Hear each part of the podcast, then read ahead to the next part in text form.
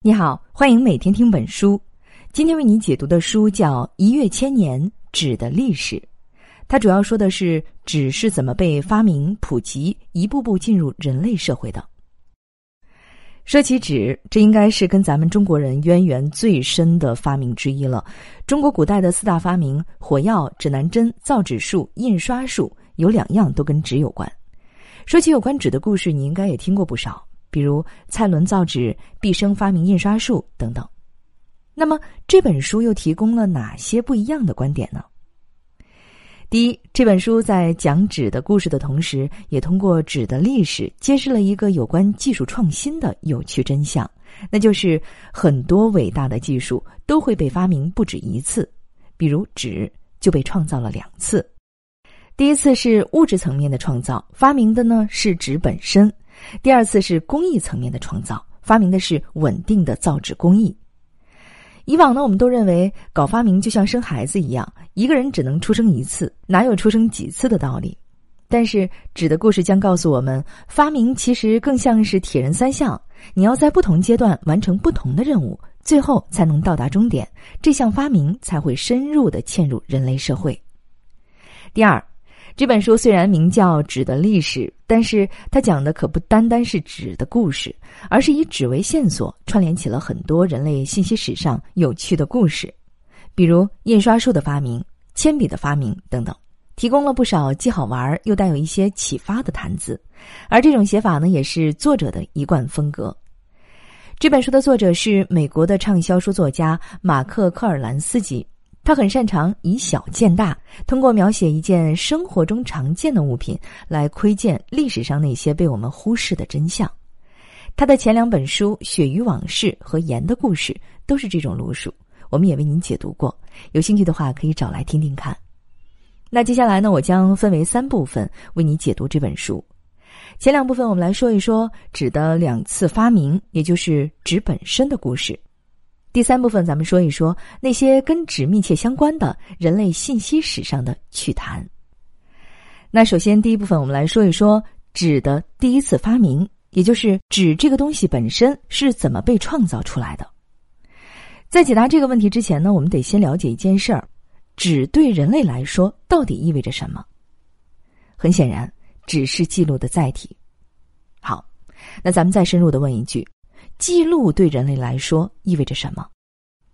作者认为，人之所以能够称之为人，就是因为人懂得记录，这是唯一一件只有人类会做的事情。你说人类会改变环境，但是别的动物也会啊，比如海狸就会修筑堤坝，而这些堤坝呢，甚至能够改变河道。那你说人类有情感，狼和猫都有。他们也会笑，会闹，甚至还会开玩笑。你又说了，人类懂得沟通。其实，猴子、鲸鱼还有某些昆虫都可以通过发声来交流。算来算去，人类真正独一无二的能力其实是记录。人类天生就有记录的冲动，把我们的情感、行为、想法，还有脑子里的一切全都记下来。你看，婴儿天生就喜欢涂鸦，把脑子里想到的线条画出来。这其实就是记录的本能在促使他这么做。那么，这种本能有什么用呢？作者认为，记录是人类社会发展最底层的作用力之一，因为有了记录，前人的经验、知识、思想才得以保存和传播，文明才得以延续。我曾经在吴军老师的课程里看到过一个真实的故事。十九世纪中期，在北极圈格陵兰岛生活的因纽特人族群中，几位长老染病去世了。按照当地的风俗，要把他们生前用过的狩猎工具拿去陪葬。这看起来好像没有什么哈，但问题就出在因纽特人没有记录的习惯。结果呢，制作这些工具的技术就失传了。因为没有了顺手的打猎工具，这个族群的人口数量锐减了一半。换句话说，我们都知道知识的创造很重要。其实呢，知识的记录和传播也同样重要。假如把人类文明比作是一个巨大的计算机，那么记录载体就是它的硬盘。随着产生的信息越来越多，我们必须不断的寻找容量更大的硬盘。纸就是在这种需求下被发明出来的。在纸诞生之前，人类主要把信息呢刻在石头上，但是石头有一个缺点，就是沉，不能携带。于是呢，人们用粘土代替它，先把信息刻在粘土薄片上，再用火烧硬。最早开始使用粘土的是美索不达米亚的苏美尔人，他们从大概五千年前开始掌握这项技术，并且呢一直使用了将近三千年。当然了，这跟现代纸张完全不是一码事。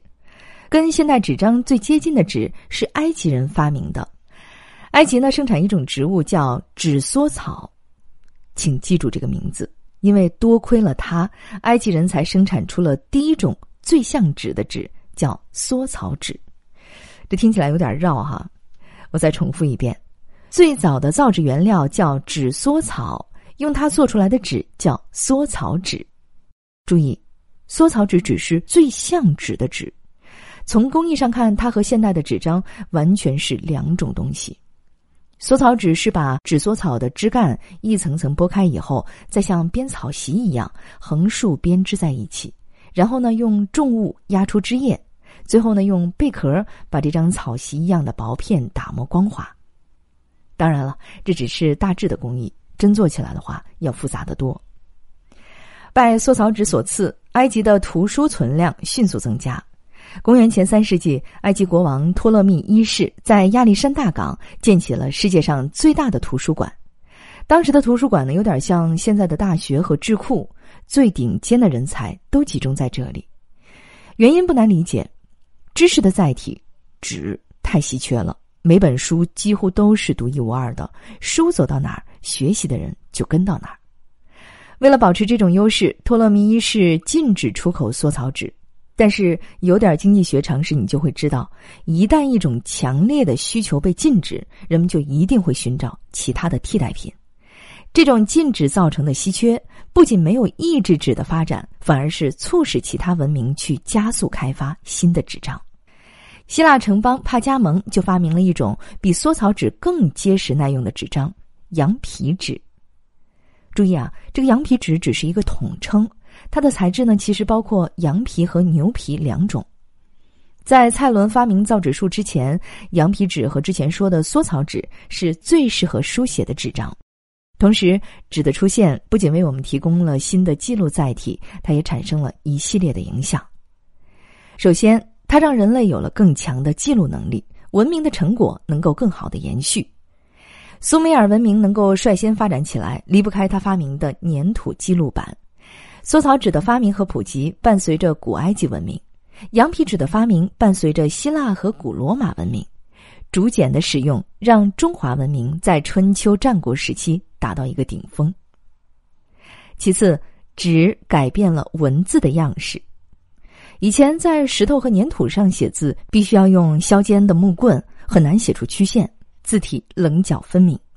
但是有了纸以后，书写材质变软，写字的工具也从木棍变成了软毛刷，写出的字呢变得比以前更圆润了。像以前的罗马字母里有一个三角形。有了纸以后呢，这个三角形就变成了字母 D。最后，纸的出现还引发了人们对学习的思考。在口述时代啊，要学习一个知识，主要的途径就是听当事人讲述。但是有了纸以后，知识就有了自我传播的能力，它可以脱离当事人。就像柏拉图说的：“一旦某样东西被写下来，不管是什么，它都会飘散各处。”他不知道如何与对的人沟通，也不知道如何与错的人沟通，那这会造成什么后果呢？用苏格拉底的话说，这会让人学不到真正的智慧。意思是一个知识一旦脱离了它产生的场景，就有可能变成一句空话，人们只会记住这句话本身，而不知道它真正的含义是什么。就像孔子说过的：“老而不死，是为贼。”字面上看起来很负面哈，但回到说这句话的场景，我们才明白，孔子是在责怪那些老而无德的人。当然了，由纸引发的争议还有很多很多，我们就不多说了。而纸就在这些传播、思考和争议当中，开始一步步嵌入人类社会。好，以上就是第一部分的内容。我们说了纸的第一次创造，也就是纸张本身是怎么被发明的。记录是一个文明发展延续最重要的条件之一。人类一直在寻找更轻便、稳定、廉价的记录介质。在这种需求之下，人类发明了最初的缩草纸和羊皮纸。同时，纸的出现加快了文明的发展速度，改变了文字的样式，并且引发了人们对知识传播的反思和争议。当然，跟对纸张的强烈需求比起来，这些争议的声音就太微弱了。随着人类文明的进步，我们正在不断的生成越来越多的知识和经验，在这些无处安放的信息前面，纸远远不够用。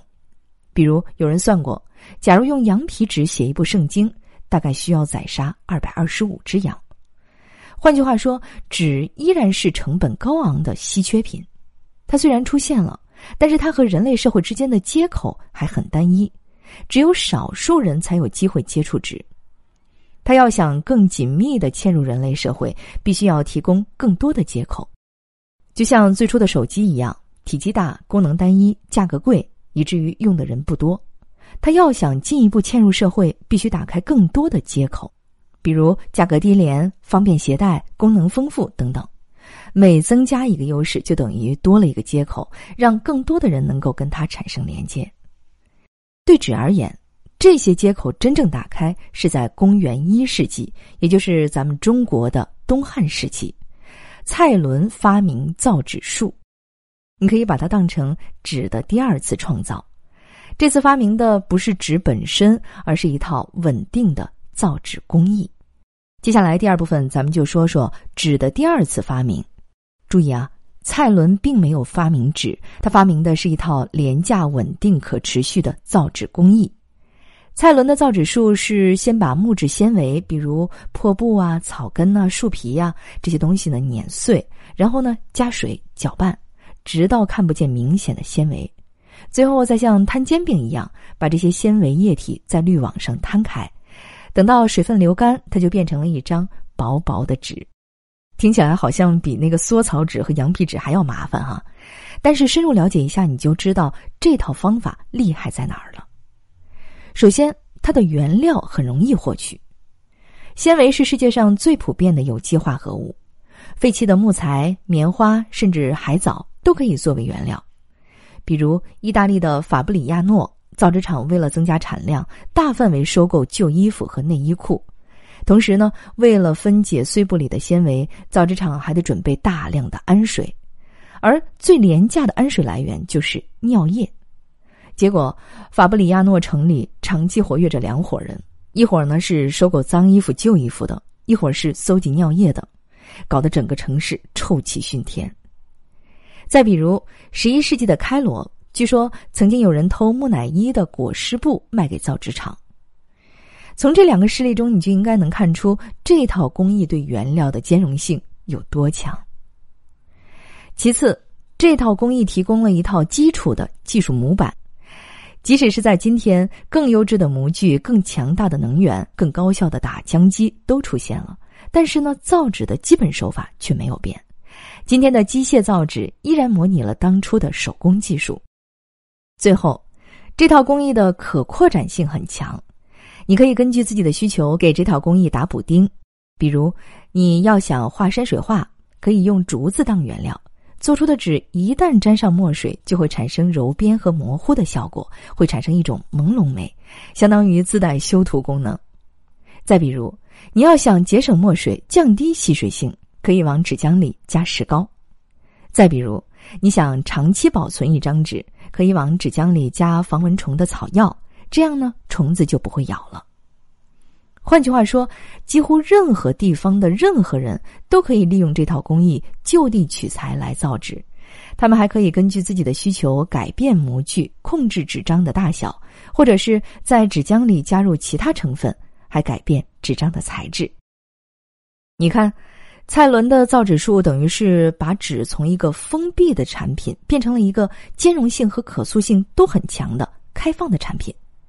新的造纸术让人类文明这台超级计算机的硬盘容量迅速增加，整个社会在各个方面都取得了进步。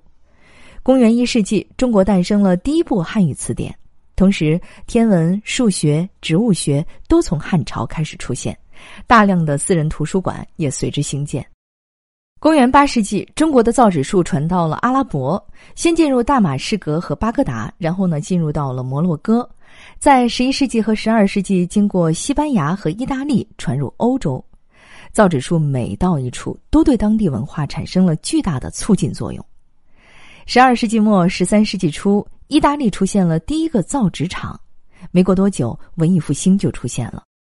一百多年后，欧洲各国陆续有了自己的工厂。紧接着，宗教改革就悄然兴起。类似的例子呢还有很多，咱们在这里就不多说了。好，以上就是第二部分的内容。我们说了纸是怎么第二次被创造的，这次呢是工艺层面的发明。蔡伦发明的造纸术打开了纸和人类社会之间的接口。这套工艺的原料更容易获取，产能更稳定，造出的纸可塑性更强。这些优点都让纸进一步的嵌入了人类社会。当然，从工艺上看，蔡伦的造纸术跟古埃及和古希腊的造纸术比起来，已经完全不是一种东西了。从这个角度看，把蔡伦的造纸术称为纸的第二次发明，也确实不为过。那说到这里呢，纸本身的故事算是大概说完了。但是开头我们说过，这本书讲的不仅仅是纸本身的故事，也包括很多跟纸有关的人类信息史上的趣谈。其中呢有宗教和纸的故事，也有印刷术和纸的故事。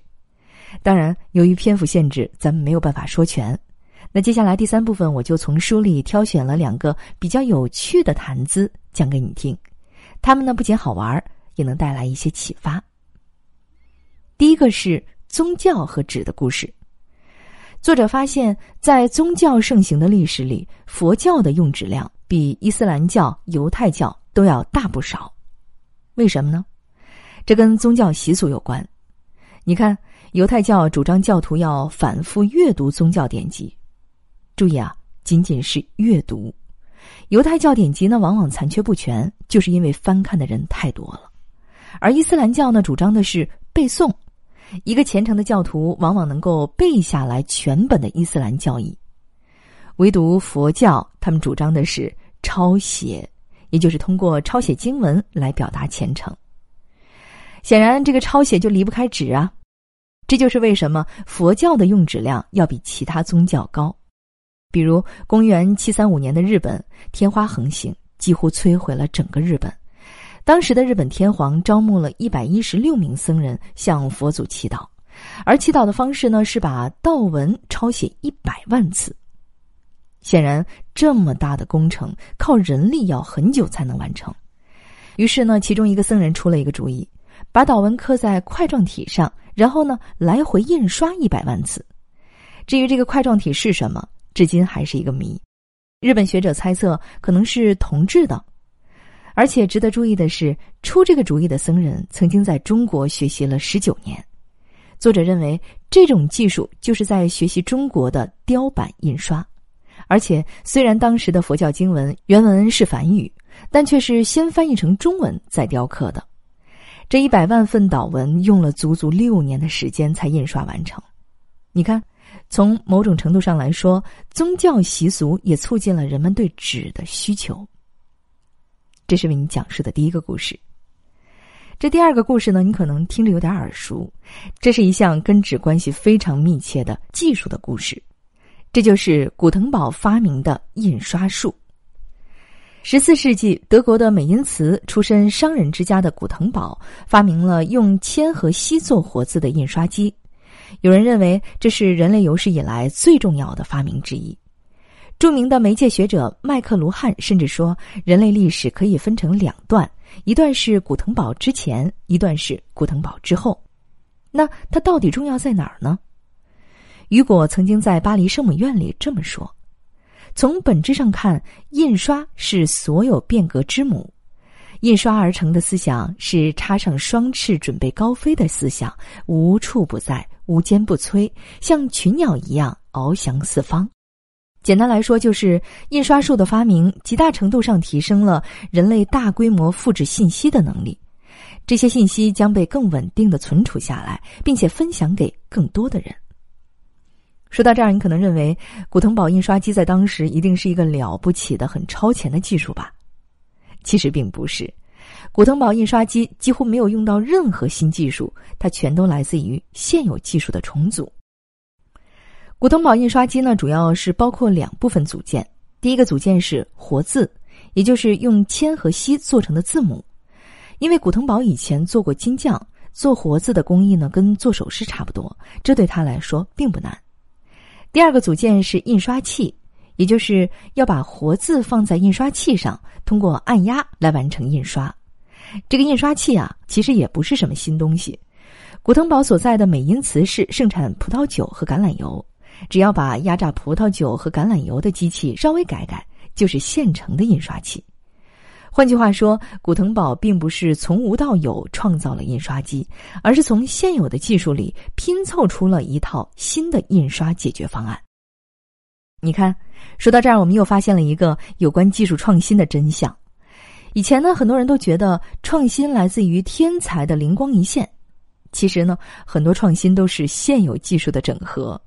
就像苹果手机一样，乔布斯当年并没有创造任何全新的技术，它基本是来自于已有技术的重组。说到这里，你可能会问了：咱们中国的毕生不是早就发明了活字印刷吗？为什么没有被广泛应用呢？这是因为，首先，毕生发明的是木活字印刷，从材质上看，木头做的活字并不耐用，印几次就要更换。其次呢，中国的汉字太多了，每个字都需要一个独立的模具，不像英文只有二十六个字母。基于这两点，活字印刷对当时的中国人来说成本反而更高，所以呢没有普及。好，书归正传，咱们接着说古腾堡印刷机哈。古腾堡发明了印刷机之后，并没有赚得盆满钵满，相反，他在研发过程中欠下了大笔的债务。设备和技术专利最终都用来还债了，而古腾堡本人晚年双目失明，穷困潦倒，最终死在了饥寒交迫里。更遗憾的是，这个发明印刷机的人自己一生都没有留下任何画像。古腾堡死之后，他的债主利用他的设备和技术，开设了当地最大的印刷厂和书店，还有一些古腾堡当年的学生自立门户，开设了印刷房。不久之后，美因茨发生骚乱，当地的统治者拿骚主教被迫退位。再后来，拿骚主教又借由教皇的军队夺回了主教之位。这两次权力争夺在美因茨掀起了很大的骚乱，印刷房纷纷关门，工人们带上设备和技术前往欧洲的其他国家和城市，印刷技术也跟随着这些工人一起迅速在欧洲普及了。而且要知道，古腾堡印刷机并不是孤军奋战。几乎是在同时，其他的几个地方都诞生了类似的发明，比如有一个荷兰学者叫劳伦斯·杨松斯科特，也发明了铅活字印刷；再比如一个布鲁日的学者叫布里托，还有一个亚维农的金匠叫福格尔，都做出了类似的发明。到底是谁第一个发明了印刷机？这已经成为了一桩历史公案。就在印刷机出现的一百年之后，英国又发生了一件事。这件事呢，也在某种程度上增加了人们对纸的需求，这就是铅笔的开发。一五六五年，英国的坎伯兰郡被暴风雨袭击，一棵参天的橡树被连根拔起。人们惊奇的发现，树根下面有一坨黑漆漆的东西。这坨黑色的东西呢，就是英格兰的第一个石墨矿。石墨的发现引发了制造铅笔的热潮。注意啊，虽然名叫铅笔，但是呢，铅笔的主要原料其实是石墨和粘土，并没有铅。只是因为石墨书写的痕迹跟铅有点像，但是呢又比铅黑，所以呢早期被人们称作黑铅，铅笔也因此得名。当然，作为一种书写记录技术，不管是铅笔还是印刷术，它们能够普及，都离不开书写的介质——纸。跟纸有关的故事呢还有很多，咱们就不逐个说了。总之，只要人类有记录的需求，就需要有记录的介质。在电脑没有普及的时代，纸就是最主要的介质。在这种需求下，很多国家都大规模的兴建造纸厂。今天呢，很多国家每个月的纸张产量都以万吨计，纸已经彻底进入人类社会，无处不在。好，以上就是第三部分的内容。我们从书中挑了几个跟纸有关的趣事，在这本书中呢，类似的趣味谈资还有很多，有兴趣的话，你可以找来去看一看。到这里，这本一跃千年的精华内容已经为你解读完了。其实呢，今天咱们是借着纸的故事，梳理了一个发明从诞生到彻底嵌入人类社会所要经历的三个重要阶段。纸的故事告诉我们，一个新发明要彻底嵌入人类社会，光是创造出发明本身是不够的，很多时候它需要经历三个阶段。第一个阶段是这个发明本身被创造出来，就像早期埃及人发明缩草纸、希腊人发明羊皮纸一样。但是呢，到这一步远远不够。要想普及，它必须得有一套能够持续产出的工艺。第二个阶段就是设计这套工艺，就像蔡伦发明造纸术一样。第三个阶段，一个发明的大规模普及，也在某种程度上被周边的其他相关因素影响，比如宗教习俗、记录技术、印刷术，都在某种程度上促进了对纸的需求。其实，类似的情况还有很多，比如手机，它从出现到大规模普及，也经历了三个阶段。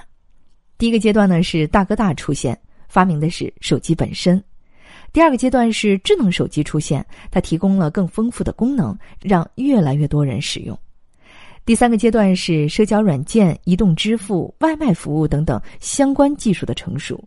它改变了我们对手机的需求，让它从一个通讯工具变成了生活必需品。